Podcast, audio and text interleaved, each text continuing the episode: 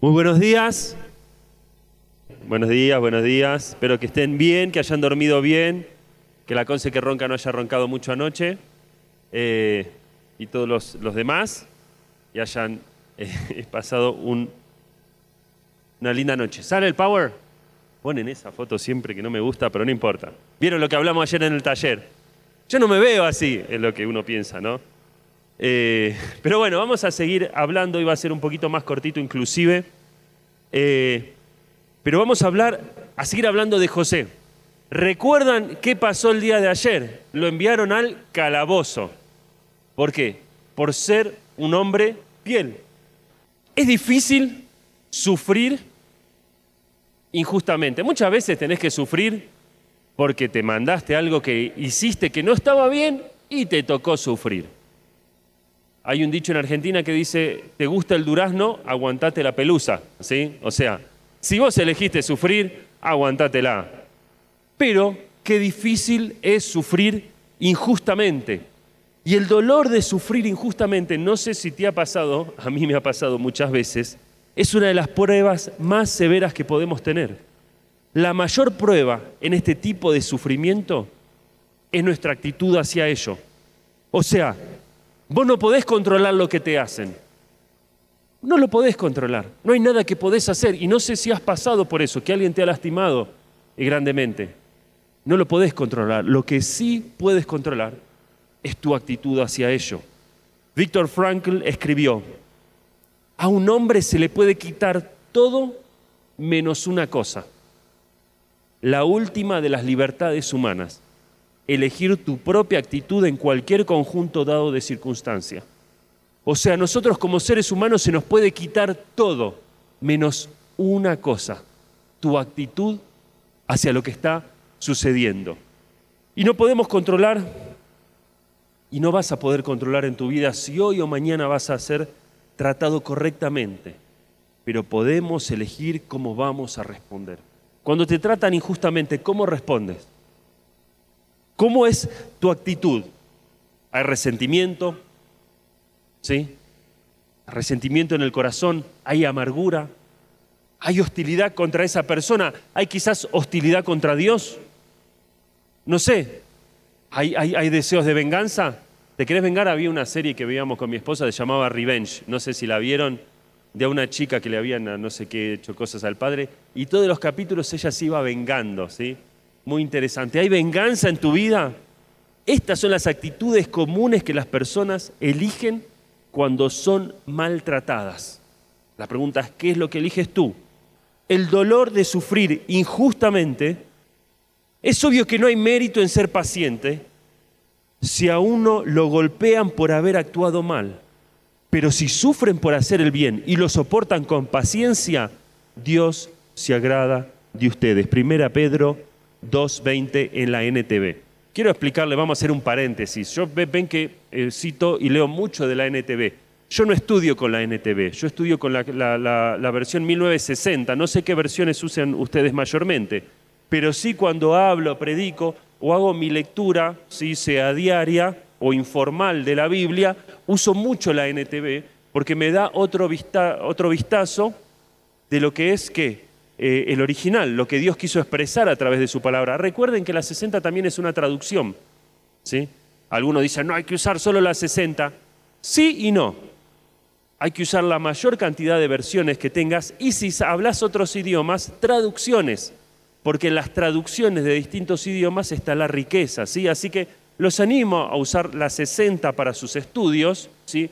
el estudio eh, serio de la palabra de Dios, pero también a usar las otras versiones, a los mayores que están todos en el fondo, hay que usar las otras versiones. ¿Por qué? Porque muchos dicen que la 60 es palabra por palabra, ¿sí? Y la NTV no. Bueno, quiero decirle a todos que en las traducciones se llama, hay dos, dos formas de Biblia, la palabra por palabra y las dinámicas, se les dice. Textuales, palabra por palabra y dinámica, pero el dinamismo en la traducción es necesario, si no, no se entiende nada. Entonces, la 60 también tiene dinamismo, quizás no tanto como la NTV. Les doy un ejemplo. ¿Quién habla inglés? Esto los eh, alumnos de apologética lo conocen. Ustedes hablan inglés, ¿sí? Eh, muy bien. ¿Cómo se dice en español? Traduzcan how do you do. Vos ahí, la rubia. ¿Cómo traducís how do you do?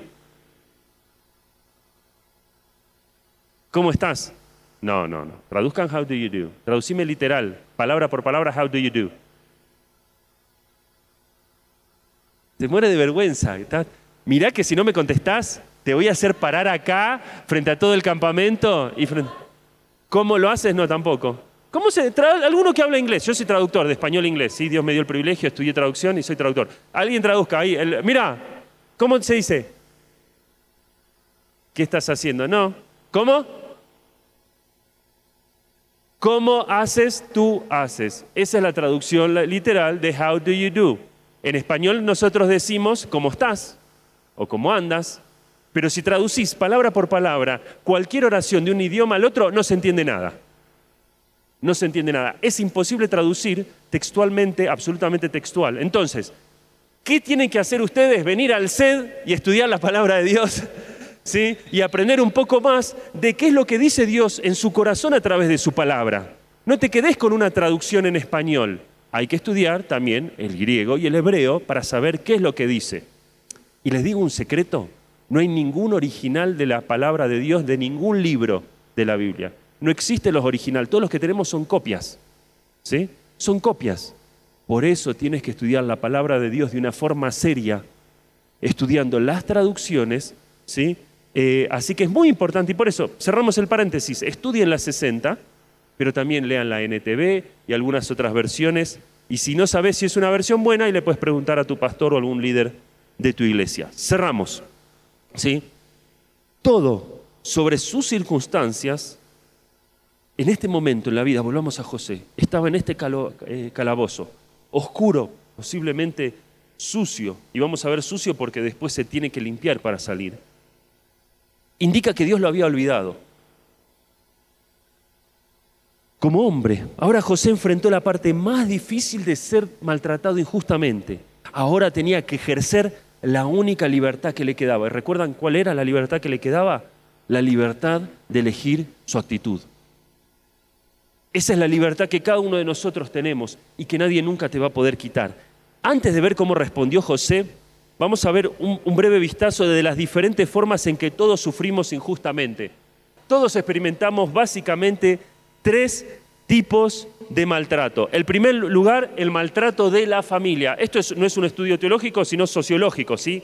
Todos son tres formas en que sos maltratado, o puedes ser maltratado, por tu familia. Incluso en las mejores de la familia no escaparás del dolor, porque los padres no son perfectos y tampoco los hermanos y hermanas. Una forma de ser maltratado es a través de la familia.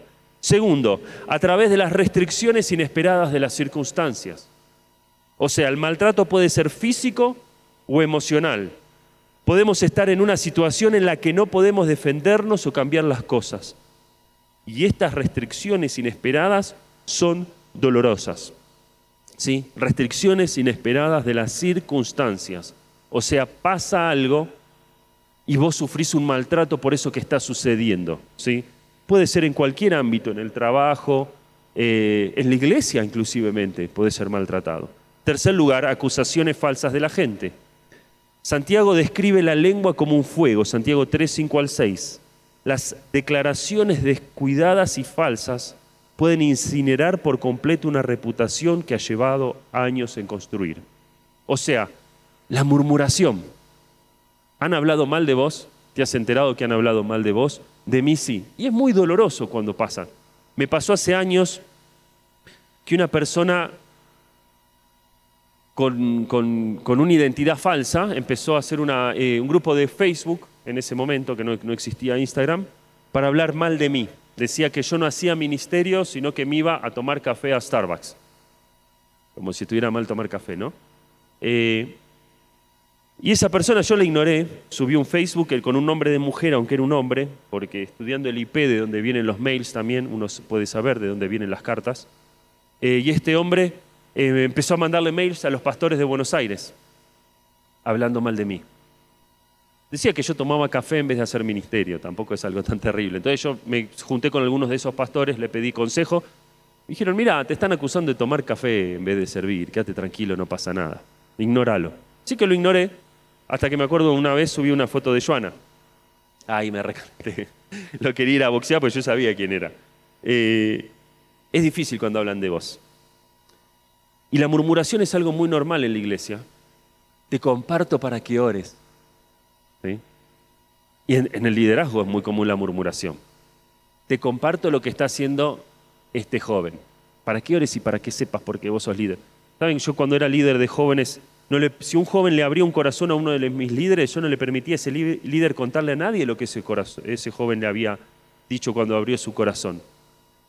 Eh, entonces, hay una cadena siempre de, autoridad espiritual en la iglesia. Si un joven te cuenta y se abre su corazón contigo, ¿qué tienes que hacer? Ir hacia arriba. Primero, animar a ese pastor, que si eso que te cuenta te sobrepasa, debes ir al, al pastor. ¿sí? O a la esposa del pastor, o a tu líder a contarle, y siempre con ese joven, a que él le cuente a la otra persona. La murmuración es algo muy normal. Hoy está más fuerte que nunca. ¿Por qué? Porque las redes sociales han potenciado la murmuración. Pero la murmuración siempre ha existido.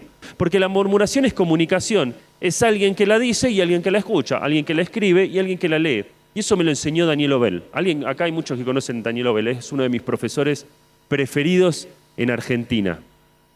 Es un crack, como decimos allá. Una vez alguien también escribió un mail sobre muchos pastores y líderes de Argentina, inclusive algunos de Palabra de Vida. Entonces eh, el director de Palabra de Vida nos, juntó a todos los misioneros para orar. Nos llamó un salón al comedor y dijo, vamos a orar para que, que Dios pare esto que es del diablo. A mí me había llegado el mail y yo lo leí. Entonces, para ver qué decía. Entonces fuimos al salón comedor, que es un salón arriba, con una escalera en primer piso, el Sarah Horner. Y justo cuando llego llegaba Daniel Obel. Y empecé a subir las escaleras con Daniel Obel y le dije, Daniel, ¿viste qué barbaridad lo que decía ese mail? Y mientras subíamos la escalera, Daniel me miró y me dijo, no, no lo leí, porque si lo hubiera leído hubiera sido murmuración. Yo me quería, no, yo tampoco, qué, locura, qué barbaridad lo que escribió esa persona. Y ahí Daniel Obel, sin darse cuenta, me enseñó algo, que murmuración no solo es alguien hablando, es alguien escuchando. No solo es alguien escribiendo, tiene que haber alguien que lo lea. Y vos decís, pero yo nunca dije nada.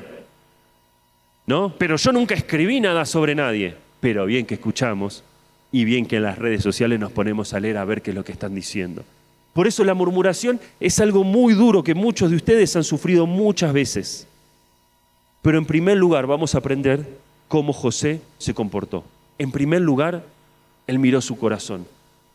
No miró las circunstancias, él miró su corazón. Él estaba en la cárcel. A ver, si alguna vez te has preguntado si la Biblia trata de la vida real y situaciones reales, la historia de José debe disipar cualquier duda que tengas en tu corazón. Solo tenemos, estudiado dos capítulos, hemos estudiado estos dos días dos capítulos de su biografía hasta ahora. Y ya él ha experimentado las tres formas de maltrato. Dijimos, maltrato de la familia era el primero, sus hermanos lo odiaban y lo vendieron como esclavo. En segundo lugar, dijimos que hay restricciones inesperadas de las circunstancias. Daniel fue confinado como esclavo de otra persona. Y en tercer lugar, acusaciones falsas de la gente. Daniel fue, eh, perdón, Daniel estoy diciendo. José fue acusado falsamente por la mujer de su amo, Daniel Obel. Pobre, Daniel Obel no le hicieron nada de esto, chicos. ¿Sí? José fue falsamente acusado por la mujer de su amo. Las tres formas en que un ser humano puede ser lastimado, José las sufrió en carne propia. ¿Sí? Ahora, ahora seguimos con esa diapositiva. ¿Dónde estaba Dios en esto? ¿Dónde estaba Dios en esto? El capítulo 39, versículo 20, ahí dice cómo Daniel fue echado a, a este foso, a este lugar, a esta cárcel. ¿Dónde estaba? Por lo general es fácil ver a Dios en las cosas buenas. ¿Sí? Es fácil ver a Dios en las cosas buenas que nos suceden. Pero ¿qué pasa cuando sucede algo injusto? Como a José al ser arrojado a la cárcel, ¿dónde estaba Dios entonces? Decimos. Génesis 39, 21 dice, pero el Señor estaba con José en la cárcel y le mostró su fiel amor. El Señor hizo que José fuera el preferido del encargado de la cárcel. Dios nunca lo dejó. Es más, extendió su mano sobre él. Dice el versículo 21, se los leo en la Biblia, pero Jehová estaba con José y le extendió su misericordia y le dio gracia en los ojos del jefe de la cárcel. ¿Cómo es que una persona puede dar gracia ante los ojos de otra persona, diciéndole, no, como vimos ayer, a través de su comportamiento.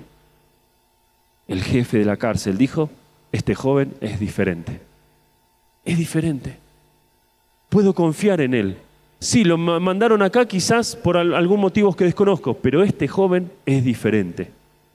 Tu vida es lo que muestra la gracia de Dios a otras personas. ¿Qué pasó? Habría sido fácil, ¿sí? ¿Se habría sentido quizás tan bien para José sentarse amargado en la cárcel? Claro, me tiraron a la cárcel, me siento y me quedo amargado y buscando venganza.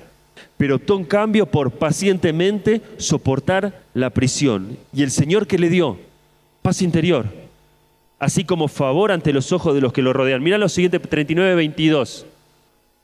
Poco después, miren ahí el versículo, el director puso a José a cargo de los demás presos y de todo lo que ocurría en la cárcel. El encargado no tenía de qué preocuparse porque José se ocupaba de todo. El Señor estaba con él y lo prosperaba en todo lo que hacía.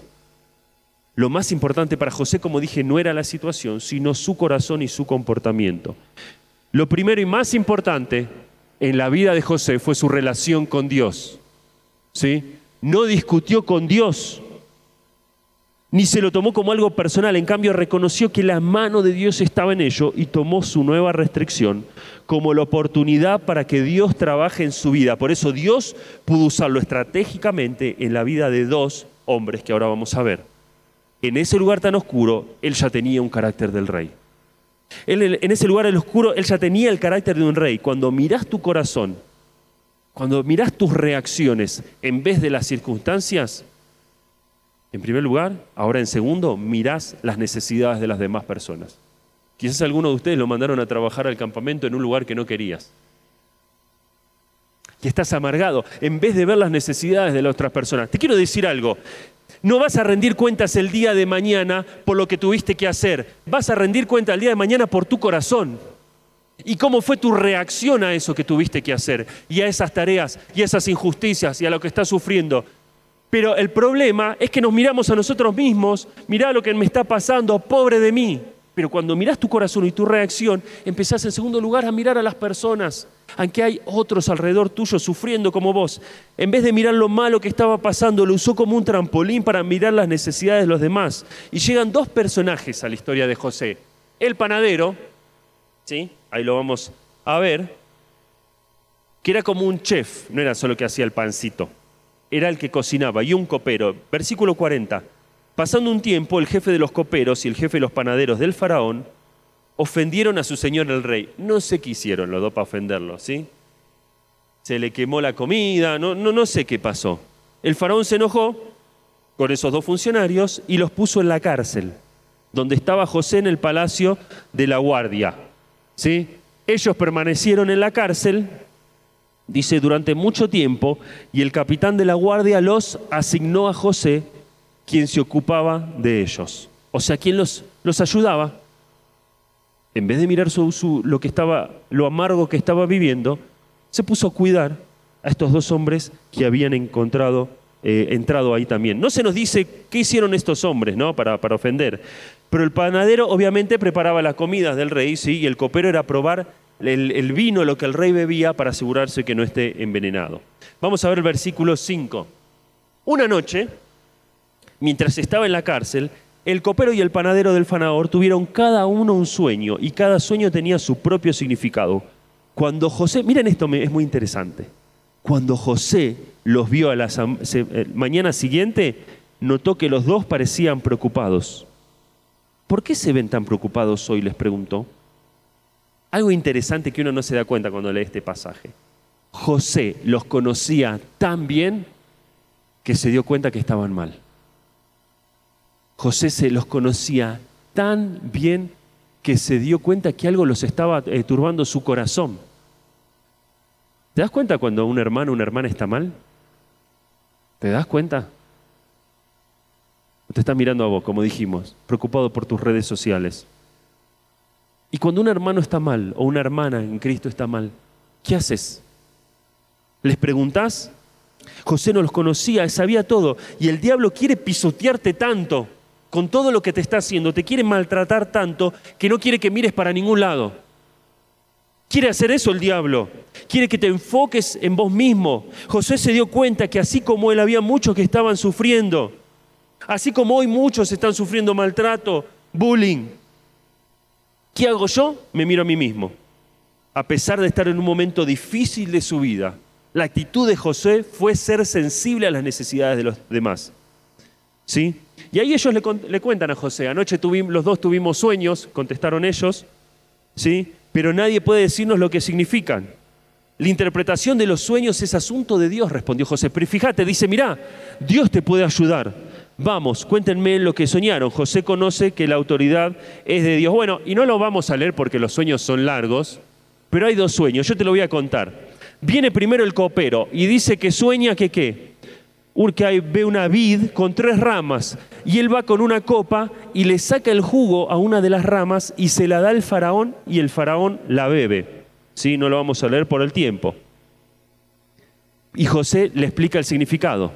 Le dice, bueno, ¿sabés qué significa esas tres ramas que viste con esas vides y que vos exprimís una vid y se la das al faraón y él la bebe? Que en tres días vas a salir y el faraón te va a restablecer en tu trabajo. Pero José cuando le dice eso, le dice, esto va a suceder, pero te pido algo, que cuando salgas de acá te acuerdes de mí, le cuentes al faraón de mí. El segundo sueño, bueno, el panadero dice, vamos todavía, el segura, seguramente el mío también es así. Y le cuenta, dice, bueno, mi sueño es así. Yo soñé que tenía tres canastas sobre la cabeza, ¿sí? Tres canastos de, de un pan sobre la cabeza blancos, de pasteles blancos sobre mi cabeza. Y el canasta de arriba había todo tipo de pasteles para el faraón. Pero llegaron aves y se las comieron de la canasta que estaba sobre la cabeza. Y José le dice, quiero decirte algo, lo tuyo no es un sueño, es una pesadilla. Porque también en tres días vas a salir de este lugar, pero el faraón te va a tomar, te va a clavar en una estaca, te va a poner bien alto para que todos te vean y las aves del cielo van a comer de tu cuerpo y de tu carne. Horrible, horrible.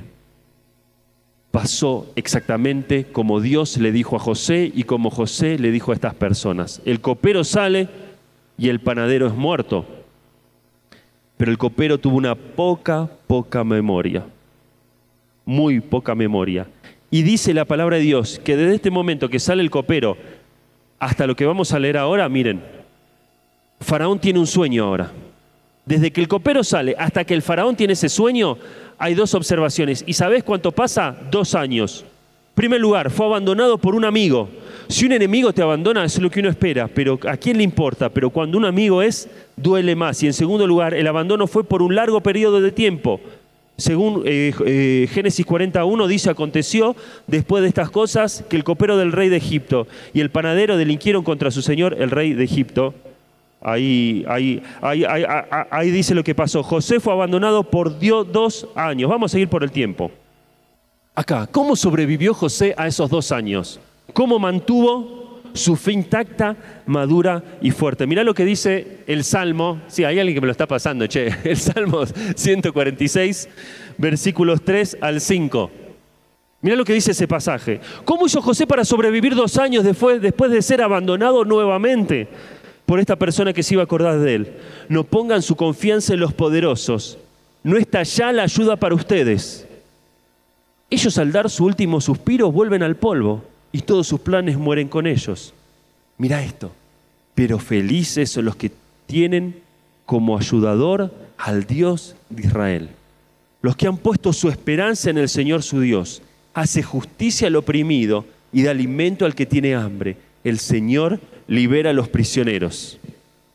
Quiero decirte algo, la próxima vez que te sientas olvidado por el hombre, desamparado, abandonado, desilusionado, recuerda que hay uno que es seguramente digno de tu confianza. Porque eh, José sabía que esos dos años que quedó más en la cárcel no estaba solo, no estaba solo, el hombre lo había abandonado, pero nunca Dios lo había abandonado porque él después fue recordado y promovido por Dios de todas las diferentes categorías de verdad de la Biblia, ninguna es más útil que las promesas de Dios para tu vida. Mira cuántas hay. 7.487 promesas de Dios para tu vida en su santa palabra.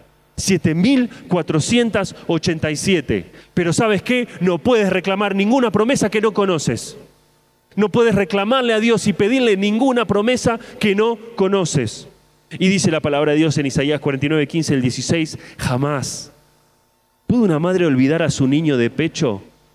¿Puede no sentir amor por el niño que dio a luz? Pero aún así, si esto fuera posible, yo no los olvido a ustedes, dice, dice el Señor. Mira, he escrito tu nombre en las palmas de mi mano. Dios tiene tu nombre en la palma de su mano. Y eso es hermoso. Mira lo que dice Filipenses 4, 6 al 7.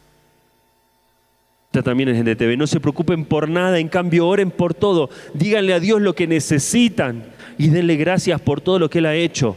Así experimentarán la paz de Dios que supera todo lo que podemos entender. La paz de Dios cuidará su corazón y su mente mientras vivan en Cristo Jesús.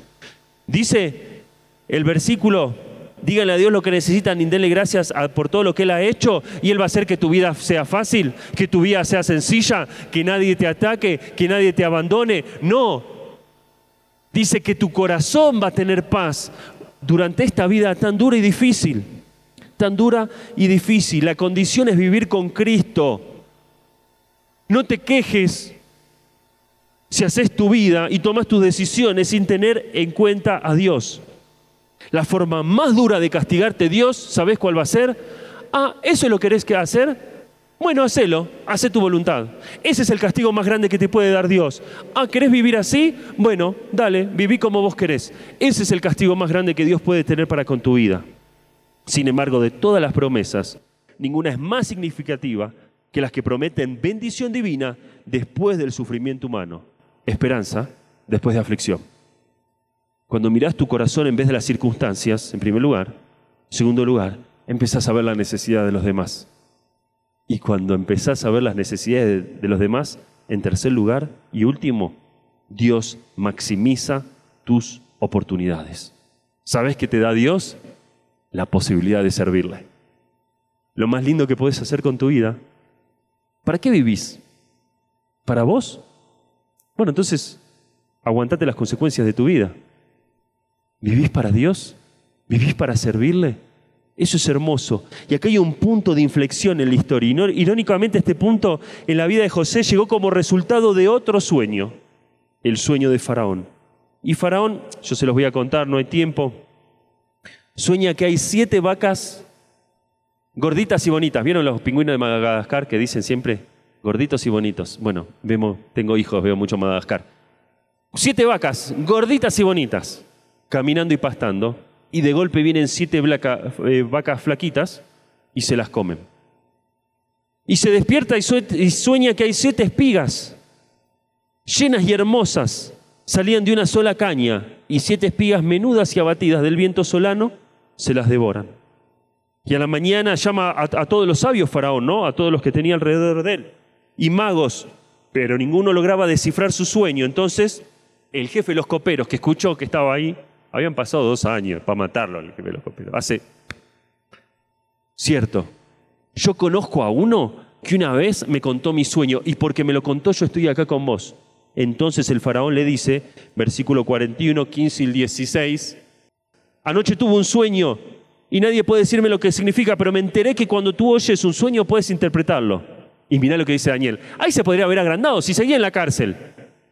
Ahora, ahora le digo que soy yo y me saca. Fíjense la humildad. No está en mis manos el poder hacerlo. Pero Dios puede decirle lo que su sueño significa y darle tranquilidad.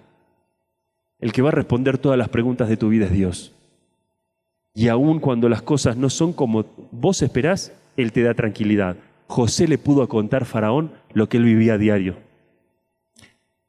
Porque nunca vas a poder darle a otro lo que no sos nunca vas a poder, darle a otro lo que no sos. Y José le dijo a Faraón, puedes vivir como yo. Hay cosas que te rodean que no podés controlar, pero Dios responde todo. Y Dios en el momento de angustia es el que da la tranquilidad. Y bueno, y Faraón le cuenta los sueños, de las vaquitas y de las espigas, y le explica a José lo que Dios está diciendo. José al final pone los ojos de Faraón nuevamente en Dios. Mira Dios, le dice. Faraón era poderoso, pero incluso el ejército más grande del mundo era indefenso a lo que José le explica.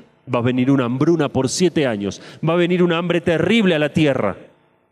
Y que tenés que tener mucho cuidado, tenés que empezar a ahorrar, tenés que poner a hombres sabios que te ayuden a, no caer por esta hambruna, porque no importa lo poderoso que seas, la hambruna que trae Dios los va a destruir si no te aferrás a Dios y no haces las cosas bien. Así que el versículo 33 no lo vamos a leer por el tiempo, porque ya, ya vamos a ir terminando. Por lo tanto, lecciones de José. Lecciones de José. Primero, durante el periodo de espera, confía en Dios sin entrar en pánico. Sin entrar en pánico. ¿Estás haciendo o en un lugar que no te gustaría estar?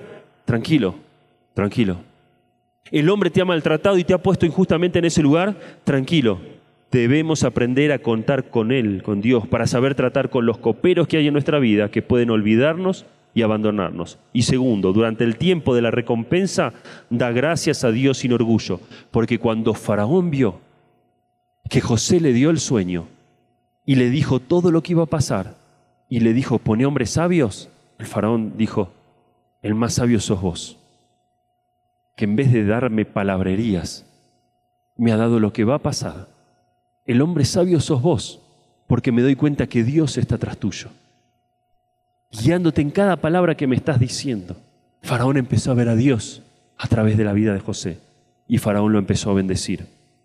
Y dice el Salmo 42, 5, ¿por qué estoy desanimado? ¿Por qué está tan triste mi corazón? Pondré mi esperanza en Dios. Nuevamente lo alabaré, mi Salvador y mi Dios. Qué fácil es hacer estas tres últimas frases cuando todo está bien. Pero fíjate, este versículo está hablando de un momento de angustia. En el momento de angustia, pone tu confianza en Dios. Pone tu confianza en Dios. Si no te comportás como hijo de rey en el calabozo, en los momentos difíciles, te aseguro que no lo vas a hacer en los momentos buenos. Si no te comportás hoy que estás sufriendo de la forma correcta, cuando pare el sufrimiento no lo vas a dejar de ser. Y ya quiero terminar y te quiero animar. Sé que muchos de ustedes están sufriendo. ¿Sí? Porque yo también sufro porque tuve también la edad de ustedes. Y sé que la generación de ustedes está sufriendo mucho más que la mía. Porque yo no pasé por redes sociales cuando tenía la edad de muchos de ustedes, no existía. Así de viejo soy. Imagínense, cuando yo era adolescente no existía el celular. Mi papá tenía un celular así que era un ladrillo. Eh, no había redes sociales, no había comunicación. No existía el bullying. ¿sí? Había quizás algún maltrato, pero no era algo tan notorio el bullying. No existían muchas cosas que ustedes están sufriendo. No existía el COVID. No existían las máscaras. El diablo está haciendo un trabajo muy fino en este mundo y sé que te está afectando. Sé que muchos de ustedes han sido maltratados. Sé que muchos de ustedes han sido abusados. Sé que a muchos de ustedes le hacen bullying. Pero quiero decirte algo. Mira tu corazón. Estate seguro que Jesús esté en tu corazón primero, ¿sí? Y aférrate a Él. Es el único que te va a ayudar a superar esto. Porque cuando empezás a mirar tu corazón, empezás a ver que hay otros que están sufriendo como vos. Y quizás vos sos la persona que Dios está preparando para ayudarlos el día de mañana. Tengo un amigo que, que conoció a un amigo y parte de mi, de mi oficina, de mi grupo de trabajo. Conoció una chica hermosa eh, cuando se pusieron de novio, ella, tuvo cáncer. Ella comenzó con un cáncer terrible. Entró en una remisión después de dos años y durante la remisión se casaron. Y en los meses de estar casados vinieron a trabajar con nosotros. El cáncer volvió y ella falleció al año. Y él me decía, tengo 23 años y soy viudo. ¿Por qué me está pasando esto? Lo teníamos ahí en casa con Joana, lo queremos con todo el corazón. Y una vez un pastor, fuimos los dos a hablar y le digo, te voy a acompañar, te quiero llevar un pastor que es viudo. Y ese pastor mayor, que era viudo también, que había enviudado, había perdido a su esposa, se sentó y le dijo, quiero decirte algo. Dios te quiere convertir en héroe. Porque Dios te está poniendo hoy una capa de héroe y vos vas a poder usar lo que te pasó en la vida para ayudar a un montón de muchachos o chicas que pierdan a su esposo o a su esposa. Aferrate a Dios, busca a Dios. Y hoy mi amigo, hace unos meses se volvió a casar. Conocí una chica hermosa en palabra de vida en el Instituto Bíblico y Dios le dio una familia. Y hoy él tiene esa herramienta, ha sufrido muchísimo, pero tiene una herramienta para hacer de bendición a muchos. Dios está haciendo eso en tu vida, está trabajando de una forma. No dejes que el diablo te destruya. Dios te quiere refinar como oro puro. Y terminando, te quiero leer un párrafo. Dice que una barra de acero vale 5 dólares nomás. Si se convierte en herraduras, esa barra vale 10 dólares. Si se la convierte en agujas, vale 350 dólares. Pero si se la convierte en delicados resortes de miniatura, vale más de 250 mil dólares. La misma barra de acero, mientras más trabajada, cuando se la corta con cuidado, se pasa por hornos, se martilla, se golpea, se manipula y se termina puliendo, se prepara para las tareas más delicadas, más delicadas. Y sé que ha sufrido por causa de la mano del hombre, pero la mano de Dios te quiere ayudar a sobrepasar ese momento tan duro y convertirte en una herramienta delicada, valiosa para su obra. Porque en la presencia de Dios lo que le hace el hombre no tiene valor. Christopher Morley dijo, tenía millones de preguntas para hacerle a Dios, pero cuando lo conocí, me olvidé de todas y ya no parecían importar. Me olvidé de todas. Oramos.